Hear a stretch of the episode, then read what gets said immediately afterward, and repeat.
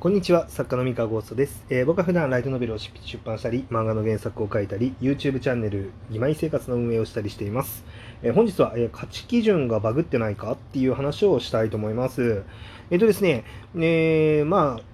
ライトノベルっていう、まあ、媒体で、まあ、僕は小説を書いているんですけれども、あのこのライトノベルって、まあ、結構そのメディアミックス展開をしやすいのもあって、まあ、いろんなねあのライトノベルを原作としてこうなんでしょうねあのコミカライズになったりとかアニメ化したりとかっていうことがまあ結構あると。あのっていうのもあるせいかこうなんかファンの間、まあ、読者さんの間とかでもそのアニメ自体の感想みたいなのをなんかこうライトノベルのなんだろう感想の延長線上でなんか話すっていうのがねたまに見受けられるんですよ。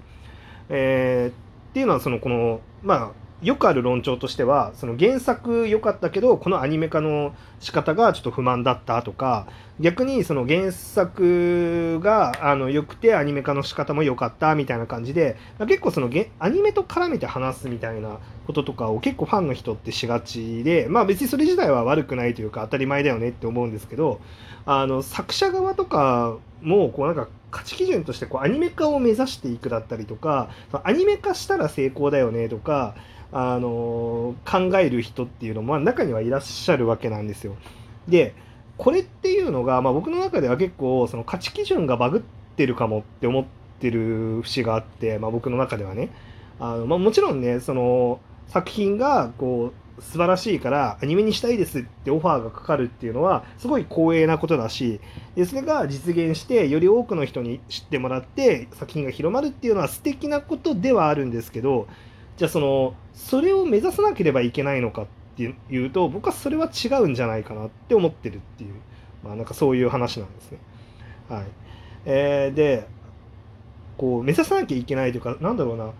あのまあよく見るのが例えばそのアニメーションの出来がこうあまりよろしくなかったのでちょっとこうテンションが落ちてしまいましたっていう読者さんとかまあなんか作者さんとかっていうのもいらっしゃるんですけれどもあのまあその気持ちとしてそれはまああることだろうと思いつつではあるんですけどなんでしょうね。あの原作のその小説っていうのを書いてるのがまあ本業であってその小説として面白いものを作って、まあ、あの小説が好きな人たちに楽しんでもらうっていうのってなんて言うんだろうなうんそこが本会だよねっていうふうにまあ思うわけですよ。でこうあくまでそのメディアミックスでより広い層に作品を知ってもらうとか、まあ、メディアミックスで楽しんでもらうっていうのはなんかこう言うとあれですけどおまけとまでは言わないんですけどなんて言うんだろうな。うん。まあ付随して起こってるだけっていう感じ。その付随して起きている事象っていうだけでそれの成功失敗みたいなものってその気をもみすぎることではないのではないかっていうふうにまあ僕は思ってると、うん、いう話なんですね。でこれなんですけどまあ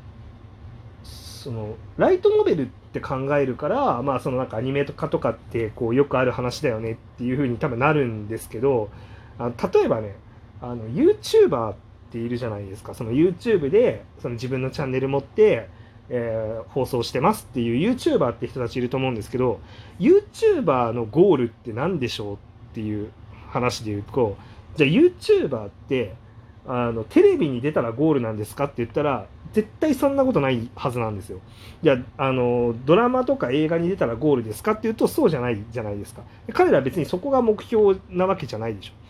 あくまでその動画を面白い動画を撮ってこれ動画面白いっしょって言ってそれをお客さんが見てくれてあ面白いって言ってファンがついたりとかあの彼あのお客さんが見てくれることによって広告が回ってお金が稼げますっていうそういうお仕事です。だからその YouTube っていうプラットフォームがもうゴールなんですよね。そのプラットフォームでも活動してるその活動に向き合ってるだけ以上みたいな感じなんですよ。でその YouTuber さんたちの目標がじゃあ自分がアニメに出演しますなのかとかその映画に出演しますが目標かっていうと目標ではないわけじゃないですか。でもちろんあのあれですよ。そのその YouTuber さんをモデルにしたその漫画が出ますとかえー、その映画が出ますってなったらそれは多分本人たちも嬉しいだろうし、えー、それが発表される時にはお祭り感覚であの、ね、盛り上げていくと思うんですけどそれはそれとしてあの彼らは別にあの普段通り動画を真剣に作って動画を出していくだけじゃないですか。でその活動を継続していくっていうことに関して何の疑問もないと思うんですよね。であのー、こう音楽とかも同じで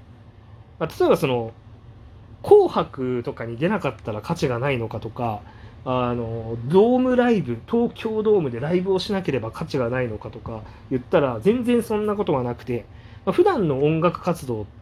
その音楽を作ってあのお客さんに聴かせてでまあそのある程度曲がたまったらアルバム出してとかまあ東京ドームとまでは言わないけどなんか定期的にファン向けにライブをしてみたいな感じでその大きいお祭りのイベントっていうのはあの要所要所にあるんだけれども別に普段の活動ってそこまで派手なものじゃないしじゃあその東京ドームでライブができなかったら価値がないのかっていうと別にそうじゃないわけじゃないですか。だからなんか目標とかそのこのお祭り感としてアニメっていいよねみたいな感覚は全然あっていいと思うんですけどなんかこ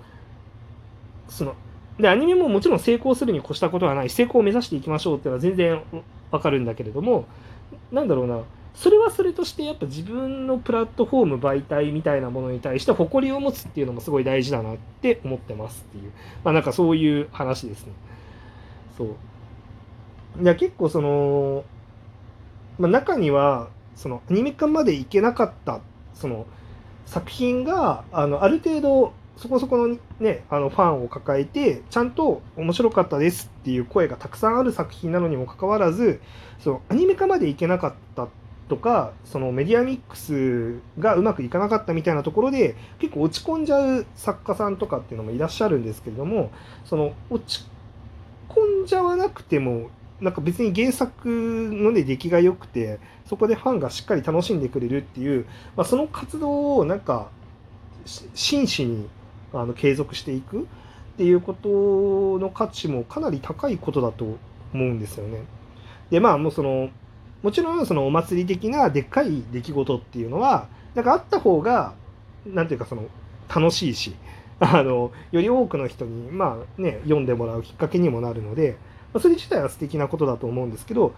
だからそうこれがあったら素敵だよねっていう感覚はありなんだけどなかったらダメだよねみたいな風に思う必要はないのかなっていう風にまあ僕なんかは最近は思ってます。えー、特になんですけどなんか漫画の世界とかだったら結構その、えー、メディアミックスはされてないけどめちゃめちゃ面白い漫画でめちゃめちゃ読者も多いですっていう漫画って結構あると思うんですよ。あのなんかアニメになってないからなんかこう一般の人に広く知れ渡ってるわけではないけど実は累計100万部超えてますみたいなそういう漫画って結構あると思っててでなんかじゃあその漫画って面白くないのかって言ったら全然面白くてで漫画は漫画としてねあの独立して成り立ってるわけなんですね。まあ、これ言うとその小説の世界の方が市場規模が小さいから漫画よりもそれでは足りないからっていう話あの議論もあるかもしれないんですけど、まあ、その議論はまた別としてですねあのその議論はまた別として、まあ、別にそのなんかこう今ライトノベルを楽しんでます小説を楽しんでますっていうあのこのファンの人たちが喜んでたらそれでいいんじゃないのっていうのも、まあ、考え方としてはありなのかなって思ってます。まあもちろんね、あのめちゃめちゃでかい売り上げを持ってるあの会社あのなんだろうなその持ってる作品があるからこそレーベルが長く続いていられるっていう側面もあるので、まあ、大ヒットが必要ないとまでは言わないんですよね。まあ、大ヒットは全然あった方がいいと思うんですけどあのとはいえその絶対そのアニメ市場主義みたいな 感じのはそれ別にそこまで市場主義じゃなくてもいいんじゃないかなっていうふうに思ってます。でまあ大ヒットもねあのなんて言うんでしょう、まあ、したいしたいしあのした方が素敵だよねとは思うんですけれどもまあじゃあその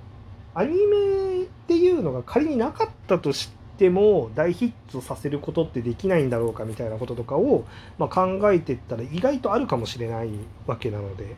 まあ、そこはなんかうん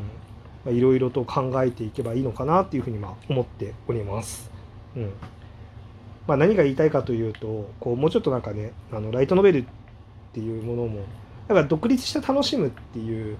風になんかなっても全然いいんじゃないかなっていうふうに思ってます。でなんかもう市場規模が小さいっていうのはもう事実として受け入れてなんか別にそれはなんかいろんな市場規模のものがいろいろあるだけでなんか小説コミックって同じ出版業界だから比べてるだけで別にねもっと小さいけど盛り上がってるように見えるものとかもあのあるわけでなんかいろんな場所にいろんな界隈っていうのがあるわけだからその界隈の中で、まあ、結構そのねあちゃんと満足できる面白いものっていうのをなんか全然やり続けるっていう感覚で全然いいんじゃないかなっていうふうに思っております。うん。まあっていうわけでこうしっかりね地道に面白い作品を作り続けるっていうね、まあ、ことを考えていきたいなって思ってる所存でございますっていう、まあ、まあそういうね話なんですけれども。うん、というわけでまあこう価値感覚をあんまバグらせずに自分が何者なのかっていうその小説家ですよねっていうところとかっていうのをしっかりと認識して、えー、活動を続けていくっていうのがまあ